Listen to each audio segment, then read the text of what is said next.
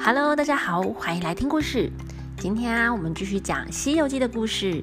今天要讲的是坏和尚抢袈裟。上一次呢，我们说到他们走到一户人家，想要借住。那户人家的门上面写着“李舍祠”。原来啊，这里不是别人家，而是一间小寺庙。那住在里面的老人呢，很热情的邀请他们进来喝茶，又准备一些饭菜招待他们，也很愿意让他们借住一晚啊。那他们就一起聊天呐，聊一聊，直到他们的马没有马鞍后啊，这个老人还主动的要送给他们马鞍，哎，还有马鞭跟一些骑马的装备，通通呢都要送给他们。哇，他的人也太好了吧！那隔天一早，他们把马鞍、骑马的装备都套在马背上，就准备要出发了。三藏法师呢，非常谢谢老人的慷慨。他们整理好行李，正要跟老人说再见的时候，哎，老人就消失了耶！再回头看看那个李色祠，就变成了一片空地耶。原来啊，这个老人啊，是神仙变的。那是菩萨呢，请他送马鞍给三藏法师他们，要他们好好努力去西天取经。那于是啊，他们继续赶路，沿路呢都还算平静，都平平安安的，也没遇到什么奇怪的妖魔鬼怪。那走了两个月后啊，来到了一个深山。那在这个深山里呢，哎，好像有一间寺院哎，他们打算去借住一下。那他们就来到了寺院的门口哦，原来这一间寺院是供奉观世音菩萨的。那这一间寺院啊，好大又好漂亮哦，层层的楼台，还有钟鼓，哦，感觉很厉害的样子哎。他们正要进去的时候，刚好就有一个和尚走出来，和尚看见了他们，就问他们：哎，哪里来的？进来喝杯茶吧。嗯，我突然觉得啊，那个时候大家都很爱进来坐坐喝杯茶耶。那三藏法师啊，他们就进去啦，就说：“哎，我们是东土来的，就是中国来的，要去雷音寺求取经书。因为呢，天快黑了，想要进来借住一晚。那那个和尚啊，就带着他们进去。”不过啊，一看到孙悟空的长相，嗯，他长得怪怪的耶，有一点点害怕。那大家呢，也就很热情的招待三藏法师他们喝茶。这个时候啊，出来一位年纪很大的老和尚，是他们的施主哦，就是最大的那个头头。那他穿的衣服啊，一看就是高级品哎。他的帽子上呢，还镶有猫眼石，身上的衣服啊，滚着金边。他拄着一根镶有宝石的拐杖，因为年纪大了，就有点弯腰驼背的。那三藏法师就跟这一位老和尚鞠躬敬礼。那他们又坐下来继续聊天。老和尚就问他们：“哎，从中国到这边要走多久呢？中国离这里到底有多远啊？”那他就，然后我们就边聊天嘛。那他就听到三藏法师说：“哎，中国离这里有一万里那么远哎。”他就想一想说：“哎，我自己呀，这一辈子山门呢也不曾走出去，大概就是坐井观天，没有见识的人吧。”那三藏法师就问老和尚：“哎，请问您现在几岁啦？”老和尚说：“哇，大概两百七十岁了。哇，好老哦。”那他们聊着聊着，一个小和尚呢就准备奉茶，拿出一个玉做美丽的托盘，那上面呀托着三个法兰香金的茶碗。又来了一个小和尚，提着一把白铜壶，倒了三杯茶。那三藏法师看见了，就觉得，哎，这个茶具好美呀，就赞美，真是好茶具啊！好茶就要配好茶具。那老和尚就说。这些不算什么啦，你们从唐朝来，那边的东西应该更好吧？有没有什么可以跟我们分享看看的呢？三藏法师就讲啊，哎，没有啦，我们那边没有什么宝贝，就算有的话，路程那么远，也不方便带啊。孙悟空听啦，在旁边说，哎，师傅啊。我之前在包袱里看见那个袈裟，不就是一件宝贝吗？拿给他看看怎么样啊？大家一听到袈裟，就一个个的哼，哼，冷笑嗤之以鼻。其中一个和尚就说：“你说你的袈裟是一件宝贝，真的很好笑哎。你看，就拿我来说好了，我的袈裟就不止二三十件。那我施主的话呢，在这里做了两百五六十年的和尚，也有七八百件啊。不信的话，就拿出来给你看看。”那于是啊，老和尚就叫人把他十二柜的袈裟全部都搬出来，那把袈裟一件一件的抖开挂起来，那就请三藏法师他们看看啦。嗯，真的蛮漂亮的耶。那孙悟空看了，觉得这些都是绣金花线的衣服，虽然漂亮啦，可是也就只是一般般的漂亮啊。就说，那也把我们的袈裟拿出来看看吧。三藏法师啊，赶快把孙悟空扯住，就悄悄的说：“哎，徒弟，不要跟人家比，我们两个啊是单身在外耶，就怕出事情。”孙悟空说：“我们只是看看袈裟，会出什么事呢？”三藏法师又讲啦：“你不知道啊，古人说，珍贵稀有的东西。”不可以让贪心的坏人看到，也就是呢，钱财不露白，千万不要炫耀自己有多有钱呢，搞不好坏人看到了就起心动念想要抢过来，弄不好我们还有生命危险呢。孙悟空就讲啊，放心放心啦，包在我老孙身上。那孙悟空就自己去拿包袱，把袈裟拿出来。哇！一拿出来啊，大家看了这个闪闪发亮的美丽袈裟，哦，就一直赞美，好漂亮，好漂亮，真的是好漂亮的袈裟。那老和尚啊，看见了这个宝贝，果然动了坏心眼。他就走上前啊，对着三藏法师跪下来哦，而且还边哭哎，说啊，我真是没缘分呐！这一件宝贝才刚打开，天就很暗了，我老眼昏花，不能够看清楚，真是太可惜了。可以拜托借我仔细的看一晚，明天再还你吗？三藏法师一听，就埋怨孙悟空啊，都是你啦！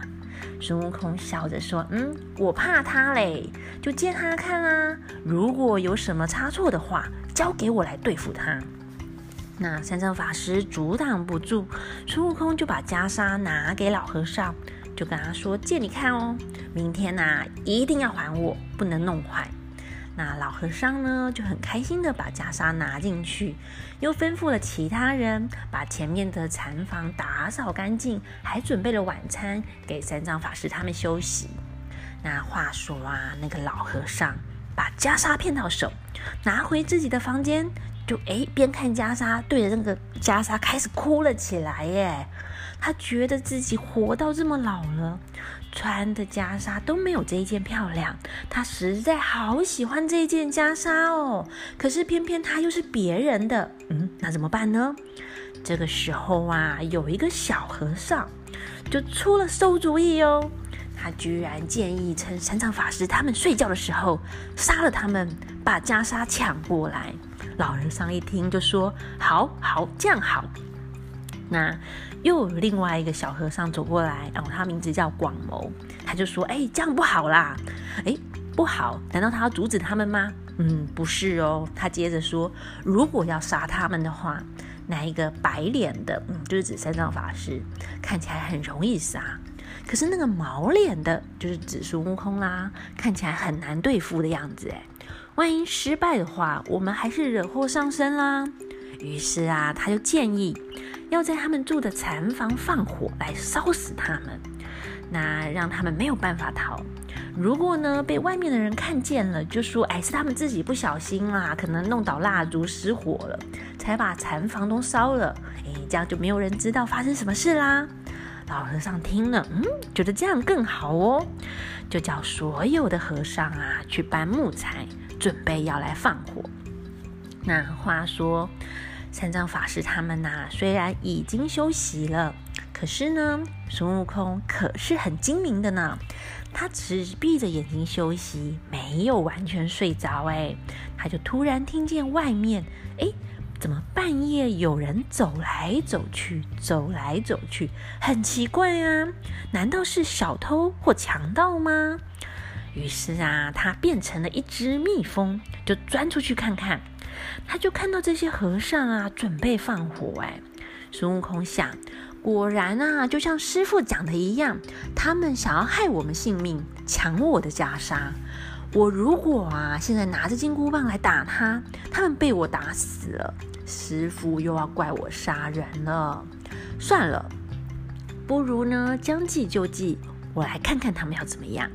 那说完，孙悟空啊，他就跳上他的筋斗云，就飞去南天门哦。他先去找广目天王，就跟他借了避火罩。什么是避火罩？就是可以防火的神奇宝物。那他就是借到避火罩之后回来啊，就用避火罩把山上法师跟白马还有行李通通罩了起来。那他自己呢，就去老和尚的房间的屋顶上坐着。他保护袈裟，那他就看着那些和尚这边放火啊，他就自己念一念咒语，吹了一口气，呼，结果就刮起大风哎，把火吹吹得好旺哦，而且熊熊的大火还转向到处烧，大家吓死死了，赶快赶快来救火。可是呢，除了避火罩罩住的地方之外，其他的地方啊，全部都在失火，全部都在烧。火光大到很远很远的地方都看得见呢。哎，没想到啊，就在起火的时候，因为火光很大嘛，就惊动了附近的妖怪哦。附近啊，就是我们寺庙附近呢，有一座黑风山。那山里面啊，有一个黑风洞，住着一个妖精。他就是在睡觉啊，就是睡醒翻身，哎，突然看见窗外亮亮的，还以为天亮了。那他就站起来看一看，哎，发现居然是那个观音寺院在发生大火，哎，他想要过去帮忙救火，结果他到那边看到后面老和尚的房间屋顶上居然有个人就在看火灾，好奇怪哦，哦，那就是孙悟空在看火灾啦，他就赶快进去房间找老和尚啊，结果老和尚不在房间，他反而进去后看到桌上。有一件漂亮的袈裟，他看着看着，实在太喜欢了，他也就不救火了耶，反而趁火打劫，他把袈裟偷回黑风洞来。那那一场火呢，就一直烧，一直烧，烧到天亮了才熄灭。所有的和尚啊，都被弄得灰头土脸的，衣服啊还被烧破了，在那边哭哭啼啼的。有的啦，在灰烬里找看看有没有什么东西留下来的；有的和尚呢，在搭竹棚；有的啊，勉强找到锅子，想到来煮饭。大家在那边闹哄哄的。那孙悟空呢，就先把避火罩送回去给广目天王。那他又回到这个禅房前，那三藏法师还在睡觉呢，他就先把师傅叫起床喽。那三藏法师啊，穿好衣服，开门走出来，发现外面的怎么墙壁只剩半截啊？钟鼓楼台也不见了，到处都好像废墟哦，好奇怪耶！那孙悟空啊，才跟师傅说，昨天晚上啊发生大火，是他保护师傅，师傅才没有受伤呢。三藏法师又问，那你怎么没有帮忙去救火呢？孙悟空说，师傅啊。您昨天说的对耶，他们呐果然是想要把我们的袈裟占为己有，才打算放火要烧死我们。如果不是我发现的话，我们呐早就被烧死了。三藏法师急着又问：“那我们的袈裟会不会也被烧掉啦？”孙悟空说：“不要担心，那一件袈裟在老和尚的房间里，那边呢没有被烧到，我现在就去拿过来。”那外面啊，那些和尚正在难过，突然看见三藏法师他们牵着马走过来，就吓得大叫啊：“冤魂索命来了！冤魂索命来了！救命啊！”啊孙悟空就凶他们呐：“什么冤魂索命啊？快点还我的袈裟来！”大家就一起跪着磕头啊，说：“大爷啊，冤有头债有主，你如果要索命的话，不干我们的事啊，都是广谋跟老和尚要害你的，不关我们的事啊。”孙悟空就说啊，我们没有被火烧到，还活着啦，赶快把袈裟拿来还我。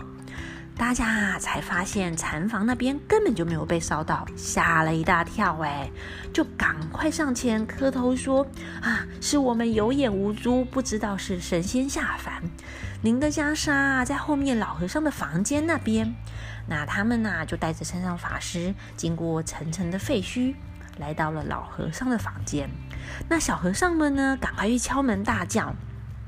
施主啊，他们是神仙下凡，没有被烧死，而且我们放火去害了自己哎，请施主快点把袈裟拿出来还给他们吧。原来啊，这个老和尚他找不到袈裟，又烧了自己寺院的房屋，正在万分的烦恼，非常的焦躁。哎，一听到小和尚们这么说，他怎么想都没有办法解决，结果啊，就想不开，朝墙壁狠狠的撞去，就一头撞死了。哇！怎么办？怎么办？施主已经死了，我们又找不到袈裟，怎么办呐？一群和尚在那里乱糟糟的，而孙悟空呢，超生气的，他就把所有人都叫出来给他检查，结果大家身上当然没有啊，又把每一个房间里面的东西通通翻一遍，还是没有。那三藏法师啊，就在怪孙悟空做事情都不思考后果，还念了紧箍咒来教训孙悟空。孙悟空啊，就抱着头痛到在地上滚嘞，在那边大叫：“师傅不要念了，我们来找袈裟啦！”那其他的和尚啊，也对着三藏法师跪着讨饶。他们对三藏法师说：“我们真的，我发誓，真的都没有看到那一件袈裟。昨天呐，是老和尚一直抱着袈裟在那边哭，想。”要留下他，才设计呢，要烧死你们的。起火的时候啊，突然刮起大风，我们呐，大家只顾着救火、抢搬物品，不知道那一件袈裟去了哪里。那孙悟空啊，又去老和尚的房间找一次，还把地上啊也翻遍喽，想说会不会被埋起来啦？结果他怎么翻都找不到哎。孙悟空想了一下。就问问他们这边有什么妖怪或妖精吗？其中啊，一个和尚说，附近有一座黑风山，山里呀有一个黑风洞，那里面呢有一个黑大王，老和尚常常跟他讲经，那他就是个妖精。孙悟空说，嗯，那那个袈裟一定是那个黑怪趁失火的时候混乱中偷走的。我要去找他要回来。成长法师就讲啦：“你去找他，那我怎么办呢？”孙悟空说：“师傅，请放心，有神仙啊暗中保护师傅。我在叫这些和尚们好好照顾师傅。”于是啊，他就交代这些和尚啊，就是好好的伺候师傅啊，要看守白马。如果啊出了一点差错，你们就会这样。嗯，哪样呢？他孙悟空一边讲。